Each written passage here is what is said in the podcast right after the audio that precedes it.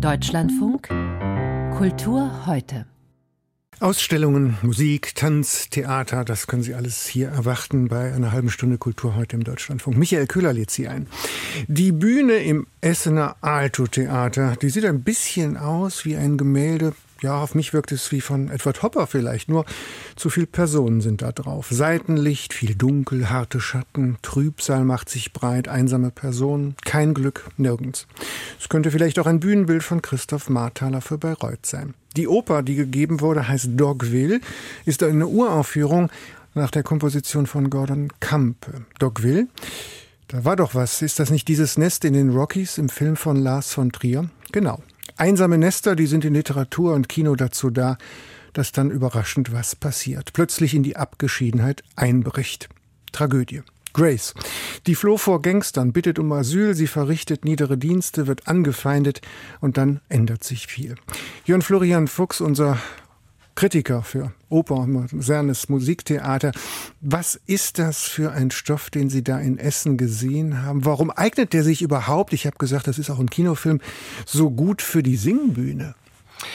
Ähm, ich muss sagen, dass er sich tatsächlich eignet, dass es aber anders ist als im Film und dass es eine ganze Reihe von Theaterfassungen schon gibt. Wenn wir uns daran erinnern, vor 20 Jahren hat dieser Film für Furore gesorgt, weil er über eine Länge von nicht ganz drei Stunden diese Geschichte erzählt, aber auf einer fast leeren Bühne. Die, die Spielorte sind gekennzeichnet und gezeichnet durch Kreide. Ähm, da sieht man dann, aha, das ist das Haus von dem, da hinten ist eine Mühle. Das heißt, es ist Brechtsches Verfremdungseffekt-Theater par excellence als Film. Das war revolutionär und war komplett neu und wurde eben mehrfach als Schauspiel gemacht. Jetzt ist es interessanterweise deutlich theatraler, obwohl die Oper nur 100 Minuten dauert ähm, und wirklich auf den Punkt genau erzählt, schneller erzählt diese ganze Geschichte und ich finde es von der ganzen Konzeption her, vor allen Dingen musikalisch und als Ensembleleistung, das nehme ich mal vorweg, wirklich extrem hm. gelungen. Inszeniert von David Herrmann, am Pult steht Thomas Nettopil. Was ist das für Musik des Komponisten Gordon Campe? Das ist eine vielseitige, vielschichtige Musik, zum Teil mit großen, großartigen Blechattacken. Es ist sehr schwer, mütig, buchstäblich sehr drohend, dreuend immer wieder. Äh, dann geht er auch mal in, in Klangflächen hinein, ohne dass das irgendwie Minimal Music ist. Es gibt bei den Gesangslinien zum Teil vom Rezitativischen, also vom, vom Sprechen her, geht's gleich in Ariose Verzierung hinein. Also Gordon Campbell beherrscht nicht nur das Handwerk, sondern er weiß auch in jedem Moment genau, was er tut. Und diese Musik hält einen ständig eigentlich auf Trab. Und es gibt immer wieder Neues da zu entdecken. Erfreulicherweise auch sind es keine Stilkopien, die man da irgendwie hört, wo man bei dem Stoff vielleicht dran denkt. Das ist ja oft so bei Opern, äh, äh, bei Veroperungen von berühmten Filmen, wo man dann eben doch so denkt, naja, es geht eher so ins Musicalhafte. Das hat er alles nicht. Und wir hören mal einen kleinen Eindruck. Da ist auch schon Lavinia Dames als Grace zu erleben.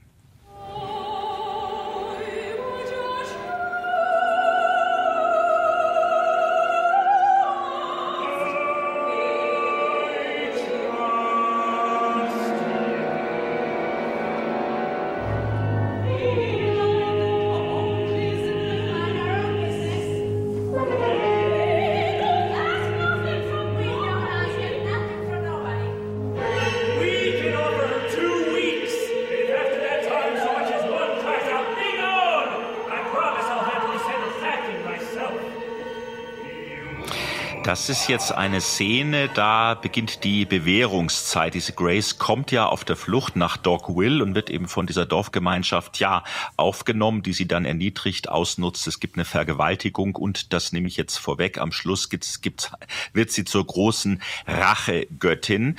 Äh, die Inszenierung von David Herrmann ist in einem sehr schrägen Bühnenbild im Wortsinne. Es sind nämlich von links nach rechts oben laufende Räume, die so langsam einen nach dem anderen äh, und äh, für uns sichtbar werden. Da drin äh, spielt das Ganze. Ich sagte schon, entgegen mhm. dieses Films und der Brechtschen Ästhetik ist das durchaus sehr theatral und gut gearbeitet. Mein Problem ist im letzten Drittel des Stücks, weil da wird es so überzogen und naturalistisch äh, und zu sehr Thriller-Handlung auf eine Weise, die auch ins unfreiwillig Komische geht. Es kommt nämlich ein Auto, das spielt auch im Film eine Rolle am Anfang und am Ende ähm, auf die Bühne und am Ende mäht diese Grace als Rächerin mit dem Auto das ganze Bühnenbild nieder. Und da müssen Sie sich wirklich jetzt vorstellen, da fällt die eine Wand um und es gibt Feuer und die nächste Wand, fällt um und es gibt Feuer. Und das ist dann einfach too much. Also da finde ich das Ganze, wenn man so will, zu theatral. Und man sieht am Ende als erstes beim Schlussapplaus, das finde ich sehr witzig, äh, die Bühnentechnik, die groß bejubelt wird für diese Special Effects. Ähm, und danach kommt das ganze Ensemble, das bis in kleinste Rollen toll besetzt war. Ja, Florian Fuchs, ein Stück um Schuld, Vergebung, Vorurteil, Hoffnung, also ziemlich groß und nicht klein wie im Film, sondern groß besetzt, wie ich höre. Ihr Gesamturteil fällt aber wie aus?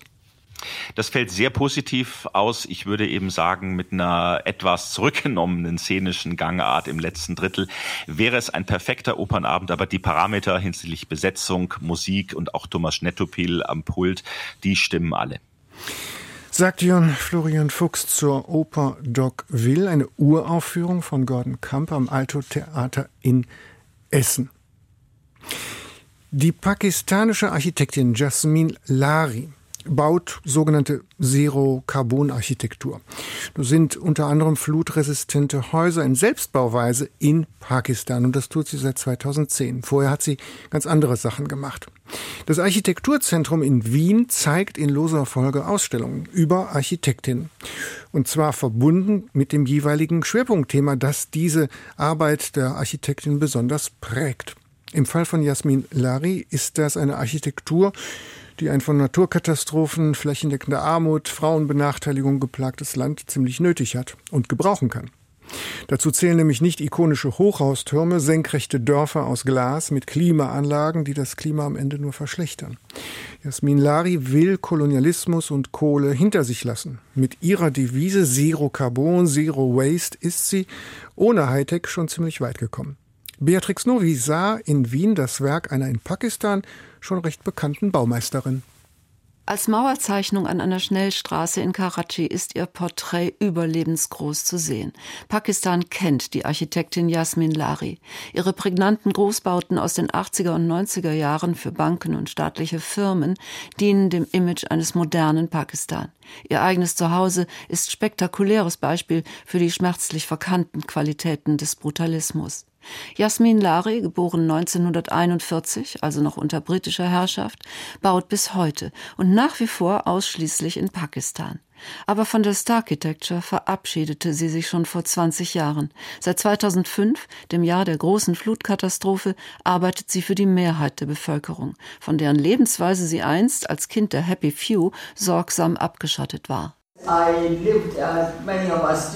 Wie viele von uns lebte ich sehr privilegiert, also isoliert. Ich hatte keine Ahnung, was Armut für die Menschen bedeutet. Es war eine Entdeckung, als ich begann, mit allen zu reden. So Jasmin Lari. Fast genau so schilderte einmal eine Vorgängerin von ihr das soziale Erweckungserlebnis, die berühmte Wiener Architektin Margarete Schütte-Lihotzky, die vor über 100 Jahren das Wohnungselend in den Wiener Arbeitervierteln kennenlernte und sich nach dem Ersten Weltkrieg der Selbstbaubewegung der Habenichtse anschloss. Es fügt sich also gut, dass gerade in Wien Jasmin Laris Werk präsentiert wird. Der Vergleich drängt sich auf, hat aber natürlich Grenzen. Ich bin im Leben sehr oft auf viele Probleme gestoßen. Mein Land gibt mir Gelegenheit, als Architektin auf verschiedenste Herausforderungen zu reagieren. Sich nur auf eine Sache fokussieren, das geht nicht bei derart vielen Problemen und Defiziten in diesem Land. And because there's so many deficits of all kinds in countries like mine, Immer wiederkehrende Flutkatastrophen, Erdbeben, soziales Gefälle, Frauenbenachteiligung. Für so eine Vielzahl komplexer Probleme braucht es einfache Lösungen. In einer Filmszene hört man Jasmin Lari zu ihren Mitstreitern sagen, es sei gar nicht schade, wenn die Spenden aus den reichen Ländern weniger würden. Du kannst dein eigenes Dach bauen, erklärt sie in einer Social-Media-Kampagne den Opfern der jüngsten Flut. Und wie man das macht, kann jede und jeder lernen. Anleitungen werden in Trainings oder über den 2020 gegründeten Zero Carbon Channel auf YouTube vermittelt. Schon vor ihrer Hinwendung zum sozialen Bauen erforschte Jasmin Lari passioniert lokale Bauweisen und Materialien, vor allem Lehm, und experimentierte sich seither in tausend kleinen Schritten an die Lösungen heran, die den Ärmsten Obdach geben und das Königsziel erreichen sollen, ohne CO2, ohne Abfall. Denn der Klimawandel trifft ein Land wie Pakistan am ärgsten was wieder am allerärgsten die Frauen trifft. Um sie zunächst einmal innerhalb ihrer Lebensverhältnisse zu stärken, musste die höhere Tochter Lari sie erst einmal kennenlernen. Wir hatten da dieses eine Treffen mit vielen Frauen, die uns sagten, ihr gebt uns neue Wohnungen, aber wo sollen denn die Hühner hin? In Laris Werk wurden erweiternde offene Räume, Atrien, Terrassen immer mitgedacht, als Erweiterung des häuslichen Kreises, der für Frauen auch Gefängnis sein kann. Inzwischen geht es um mehr als Architektur. Gegen die offenen Feuerstellen, die den Augen schaden und gefährlich für Kinder sind, setzte Jasmin Lari die Entwicklung eines raucharmen und energieschonenden Ofens aus Lehm und Kalk. Gegen das berüchtigte Problem des vom patriarchalen Wahn erschwerten weiblichen Toilettengangs auf dem Lande, nur frühmorgens und abends dürfen Frauen sich im Wald erleichtern, entwarf sie ein Toilettenkonzept für Frauen, ebenfalls massenhaft produziert. Während in den Städten klimatisierte Wolkenkratzer hochschießen, entwickelt Lari konsequent traditionelles Bauen weiter mit Kalk, Lehm und dem bislang kaum eingesetzten holzsparenden Bambus. Erschwingliche Materialien, auch Müll, wenn er brauchbar ist, elastische Baustoffe, die bei Erdbeben mitwackeln, eine Architektur zum Wiederauseinandernehmen. Mit ihren vielen Low-Tech-Konzepten ist die Barfußarchitektin Jasmin Lari offensichtlich schon ziemlich weit gekommen sagt Beatrix Novi über die Architektin Jasmin Lari zu sehen im Architekturzentrum Wien.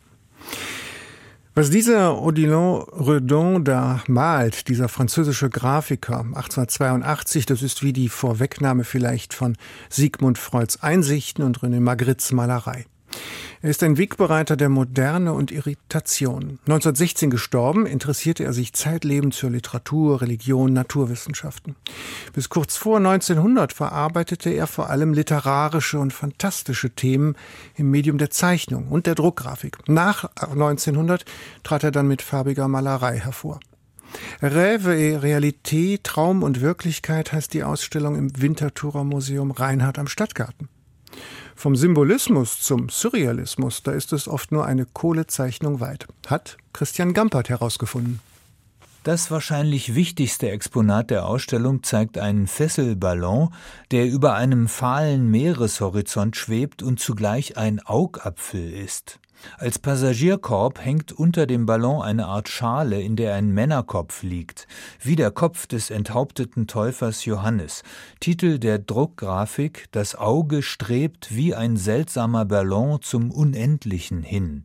Man kann heute gar nicht anders als an Buñuels surreale Filmszene aus dem andalusischen Hund von 1929 zu denken, in der ein Auge zerschnitten wird. Odilon Redons Augenballon stammt aber schon von 1882. Vier Jahre zuvor war auf der Pariser Weltausstellung ein Ballon aufgestiegen und bezieht sich auf eine Erzählung von Edgar Allan Poe, in der ein Verbrecher eine Ballonfahrt zum Mond unternimmt. Also, das Auge ist endgültig entkörperlicht, ungeschützt und bedroht, aber es schaut uns an. Die Augenmetapher taucht bei Rodin in immer neuen Varianten auf. Das Auge ist Teil des Mondes, einer Blume, embryonaler Wesen und gesichtsbestimmend bei einem missgestalteten Zyklopen. Das Sehen ist immer auch mit Furcht verbunden und Rodin lebt diese Angst, die auch die Angst des Fin de siècle und des langsam untergehenden Bürgertums ist, in seinen druckgrafischen Mappenwerken Werken in vielen Motiven aus. Es sind innere Bilder und innere Bilder haben immer auch ganz fest mit Traum, mit Fantasie zu tun, aber bei Redon bleibt das nicht auf die Fantasie beschränkt, sondern er weitet das aus auf seine Interessen, die ganz stark auch in der Wissenschaft gründen. Sagt Kuratorin Andrea Lutz, Noir, Schwarze nennt Redon die Zeichnungen und Lithografien, weil sie so dunkel sind. In der Düsternis verbergen sich aber feinste, mit ungeheurer Meisterschaft hervorgezauberte Andeutungen. Gesichter und Körper tauchen aus Meer, Himmel, Schatten oder Vorhängen auf.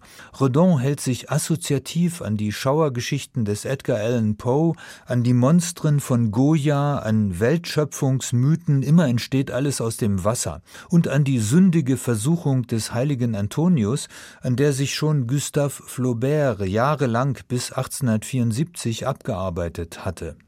Wenig später beginnt Freud in Wien mit der Traumdeutung. Schon vorher hatte die Evolutionstheorie die biblische Schöpfungslehre in Frage gestellt.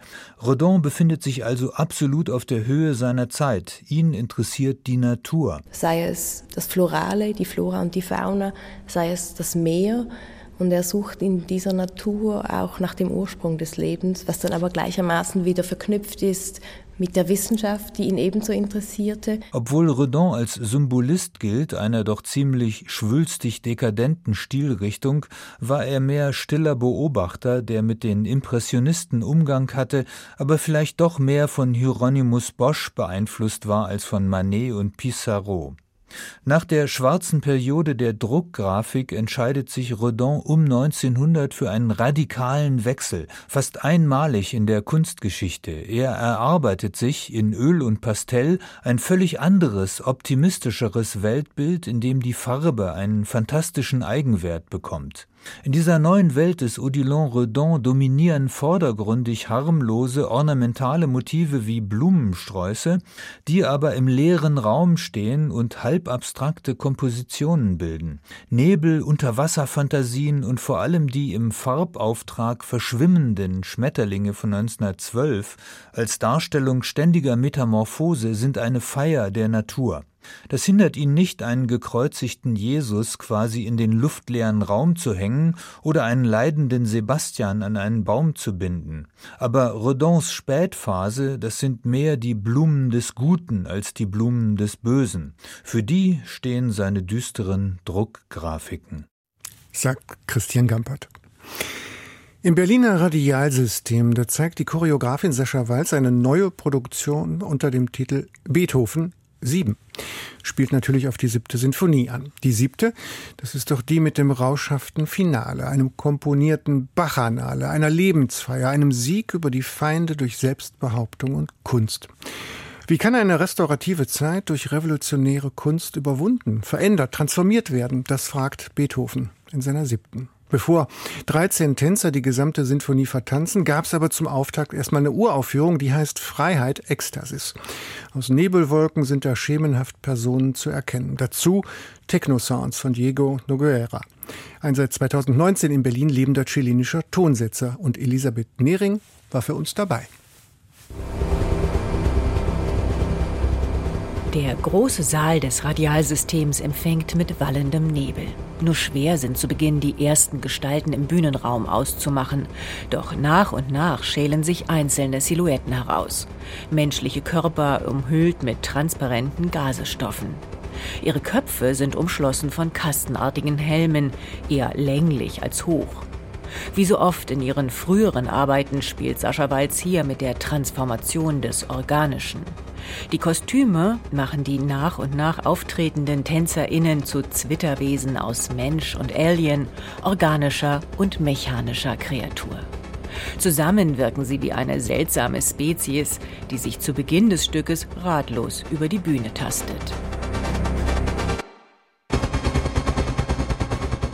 Diego Noguera hat seine elektronische Komposition in enger Zusammenarbeit mit dem Ensemble kreiert und so treibt die immer weiter anschwellende Musik die Tänzerinnen und Tänzer in einen Höllenkreis aus Intensität und Lautstärke, der kein Entrinnen und keine Erlösung kennt.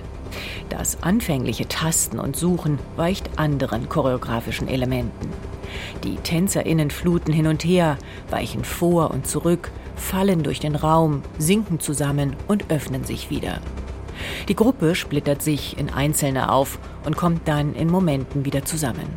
Doch auch wenn die überlaut dröhnende Musik und der Tanz als zwei künstlerische Ebenen extrem bedeutungsschwer daherkommen, so wollen sie sich doch nicht wirklich ergänzen. Im Gegenteil, das Bombastische der Musik erschlägt die Choreografie zunehmend und irgendwann wünscht man sich, dass da einfach mal jemand den Regler ein bisschen runterdreht. Denn Lautstärke hat an und für sich erst einmal überhaupt keine Qualität, sondern ist einfach nur purer Effekt. Eine ganz andere Reaktion provoziert der zweite Teil des Abends zu Beethovens siebter Sinfonie.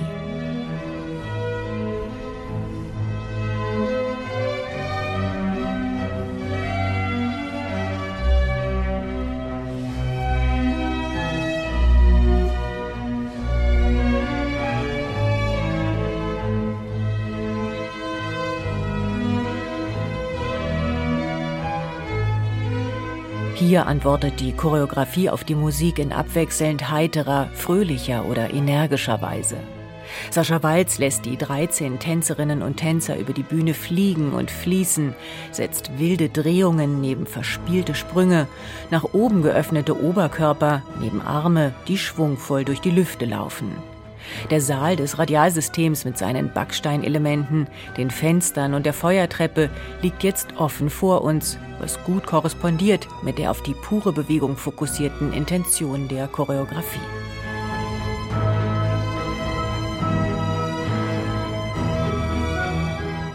Inhaltlich hat sich Sascha Walz mit der Frage nach Freiheit versus gesellschaftlichen Zwängen beschäftigt. Themen, die auch in der siebten Sinfonie verarbeitet sind und die sich choreografisch in den stürmischen, expressiven und äußerst dynamischen Bewegungsqualitäten spiegeln, die kaum einen Ruhemoment kennen.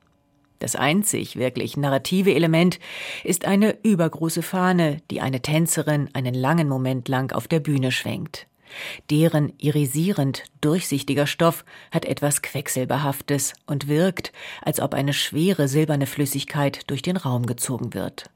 Es ist ein verblüffender, aber auch ziemlich dekorativer Effekt, den es nicht gebraucht hätte, um Sascha Weils Choreografie zu Beethovens siebter Sinfonie zu einer Feier der bewegten Lebensfreude zu machen und den Abend, der so unbefriedigend begann, mit einer überzeugenden Balance von Tanz und Musik zu retten. Beethoven reißt immer alles raus. Elisabeth Nehring war das über einen Theaterabend in Berlin von Sascha Walz. Aus der Wahl Anfang März, da ging die estnische Ministerpräsidentin Kaja Kallas mit ihrer Reformpartei gestärkt hervor. Sie vereinigte über 30 Prozent der Stimmen auf sich und das kleine Estland hat die Ukraine im Abwehrkampf gegen Russland besonders unterstützt. Das haben die Wähler geschätzt und belohnt. Die Vermutung liegt nun nahe, russische Kultur habe einen schweren Stand in Estland. Doch das Vene-Theater, das russische Theater in Tallinn, erfreut sich ungebrochen großer Beliebtheit. Benedikt Schulz war da und hat mit Darstellern gesprochen. Дура! Тьма!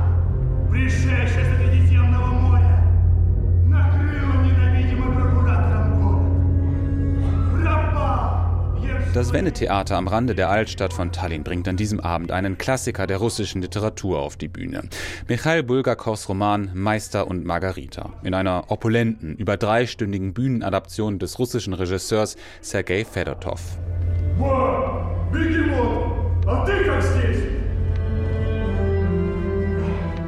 Die Produktion des Wenne-Theaters, des russischen Theaters Tallinn, ist mit inzwischen 35 Aufführungen und fast 16.000 Zuschauerinnen und Zuschauern ein großer Erfolg.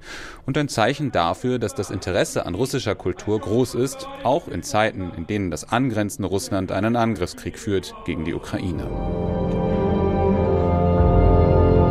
My name is Viktor Marvin and I'm from Ukraine. Ich heiße Viktor Marvin. Ich komme aus der Ukraine. Ich lebe und arbeite seit sieben oder acht Jahren in Estland. Viktor Marvin ist ein junger Schauspieler und festes Mitglied des Ensembles und spielt auch in Meister und Margarita mit. In dem Theater arbeiten vor allem sogenannte russisch sprechende Esten. Für Viktor ist es kein Problem, mit ihnen gemeinsam auf der Bühne zu stehen. Dass er weiterhin regelmäßig auf der Bühne steht, als Schauspieler arbeitet, ist trotzdem nicht selbstverständlich. Ende Februar 2022 hätte er den Beruf fast an den Nagel gehängt. Das Wenne-Theater hat schon frühzeitig, zu Beginn des Krieges, den russischen Angriff scharf verurteilt, hat Wohltätigkeitsveranstaltungen organisiert. In Estland leben ca. 320.000 russischsprachige Esten, die meisten von ihnen im Osten des Landes, nahe der russischen Grenze, viele aber auch in der Hauptstadt Tallinn. Die meisten Esten wissen zwischen den russischsprachigen Menschen im Land und der Kriegspolitik Russlands klar zu trennen, aber eben nicht alle. There is another part, another group who suspect es gibt da einen Teil der Gesellschaft, für den sind die russisch sprechenden Esten verdächtig. Julia Bali ist Chefredakteurin von Radio Chetirje, das russischsprachige Angebot des estnischen öffentlich-rechtlichen Rundfunks. Sie haben den Verdacht, dass wenn der Krieg hier in unser Land kommt, dass alle russisch sprechenden Esten gegen Estland kämpfen werden, nicht gegen Russland. Und es ist schwierig, sie vom Gegenteil zu überzeugen, weil Estland sehr unter der sowjetischen Okkupation gelitten hat, für Jahrzehnte. Ich verstehe das, aber für die russische Minderheit ist das schmerzhaft. Selbst wenn man absolut loyal ist gegenüber diesem Land und die Ukraine unterstützt, bist du dennoch für manche ein Mensch, dem man nicht mehr vertrauen kann doesn't trust you anymore just because of this aggression. Zu Beginn des Krieges gingen manche Geschäfte dazu über, russische Bücher aus den Regalen zu verbannen. Das zumindest ist inzwischen nicht mehr der Fall. Und das russischsprachige Angebot von Radio Chetirje und vom russischen Theater ist von unschätzbarem Wert. Und zwar vor allem für die schätzungsweise mehr als 60.000 ukrainischen Geflüchteten im Land. Denn die sprechen meist kein Estnisch, verstehen aber Russisch.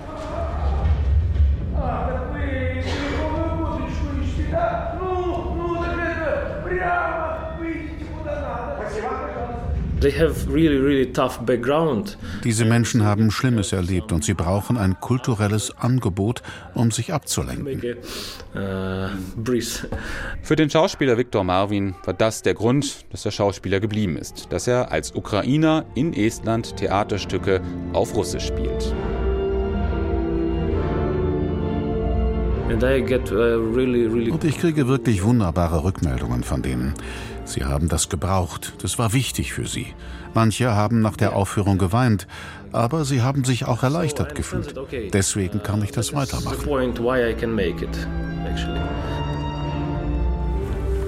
Das Vene-Theater im estnischen Tallinn, ein Beitrag von Benedikt Schulz war das. In den Kulturmeldungen erinnert Hanna Raun nun an den serbischen Autor Dragoslav Mihailovic, der im Alter von 93 Jahren heute in Belgrad gestorben ist. Bekannt geworden ist Dragoslav Mihailovic für seine Wirklichkeitsprosa, für seine Fähigkeit, Menschen wie Obdachlosen, Barackenkindern oder Partisanen eine Stimme zu geben. In seinem Hörspiel Schafblattern-Monolog etwa spricht die Frau eines ermordeten Partisanen, die in einer Gefängniszelle nun selbst auf die Hinrichtung wartet. Danke, Frau Jowanka. Bis zum Himmel hoch danke ich Ihnen, weil Sie ein Mensch sind. Vielen habe ich schon so ein Zettelchen durchs Fenster zugeworfen. Und einige haben es sogar bemerkt, sind aber erschrocken. Die Angst sitzt in den Leuten drin. Die Angst muss auch Mihailovic gekannt haben. 19 Jahre jung war er, als ihn 1949 die jugoslawische Geheimpolizei ins Visier nahm. Warum? Er hatte sich eingesetzt für zwei Kommilitonen, die im Zuge der ideologischen Auseinandersetzung zwischen Stalin und Tito der Subversion angeklagt waren. Zwei Jahre lang musste er dafür ins Gefängnis, auch in Titos berüchtigtes Straflager Goli Otok. Was er dort erlebt hat, hat er später in dem gleichnamigen dokumentarischen Prosawerk geschildert. Das fünfbändige Goli Otok gilt als das serbische Pendant zu Solzhenitsyns Archipel Gulag. Auch der tschechische Komponist Marek Kopelent ist heute gestorben. Er galt als Vorreiter der neuen Musik. Seine Kompositionen orientierten sich an der zweiten Wiener Schule und der europäischen Avantgarde. In Deutschland kam sie unter anderem bei den Donau-Eschinger Musiktagen und den Wittener Tagen für neue Kammermusik zur Aufführung. Marek Kopelent wurde 90 Jahre alt. Schon vor der Verleihung der Oscars heute Nacht sind die deutschen Anwärter für den Filmpreis gestern Abend bei Los Angeles zusammengekommen, um beim traditionellen Empfang in der Villa Aurora zu feiern. Mit dabei natürlich Regisseur Edward Berger. Sein Film Im Westen nichts Neues ist für neun Oscars nominiert. Das sei Ehre genug, sagte Berger in der Villa Aurora. Grund zum Feiern, Grund zur Freude. Gewinnen müsse er gar nicht. Aber für den Fall, dass doch, Die Rede ist vorbereitet. Nur zufrieden war Berger gestern Abend noch nicht mit ihr. Zu schwer, zu, weiß ich nicht. Ich wusste, ich, ich glaube, ich wusste noch nicht genau, was ich sage. Man, man braucht einfach ein paar Versionen, glaube ich. Ja? Und dass man irgendwie hoffentlich irgendwann den richtigen Ton findet.